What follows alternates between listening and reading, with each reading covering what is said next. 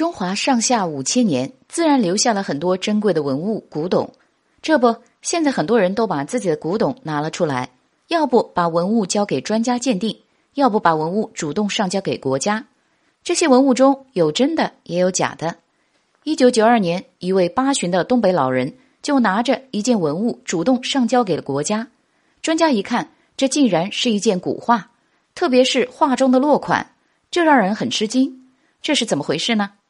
原来这位东北老人姓李，是一个地道的农民。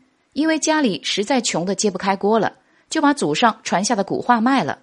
至于卖给谁，老人觉得卖给文物贩子虽然能拿到不少钱，但对古画不好。拍卖的话也需要钱，而且卖了后以后再看就再也不可能了。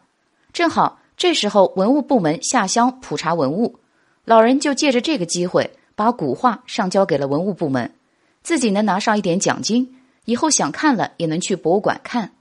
专家一看这个古画，这是一幅山水人物画，落款有乾隆皇帝手写的“送分写妙”四个字，还有“秋贺玩赏”等印。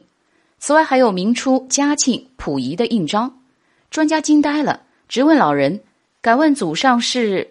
老人说：“祖上是溥仪的侍卫。”最后，老人得到了两百元的奖励金，就走了。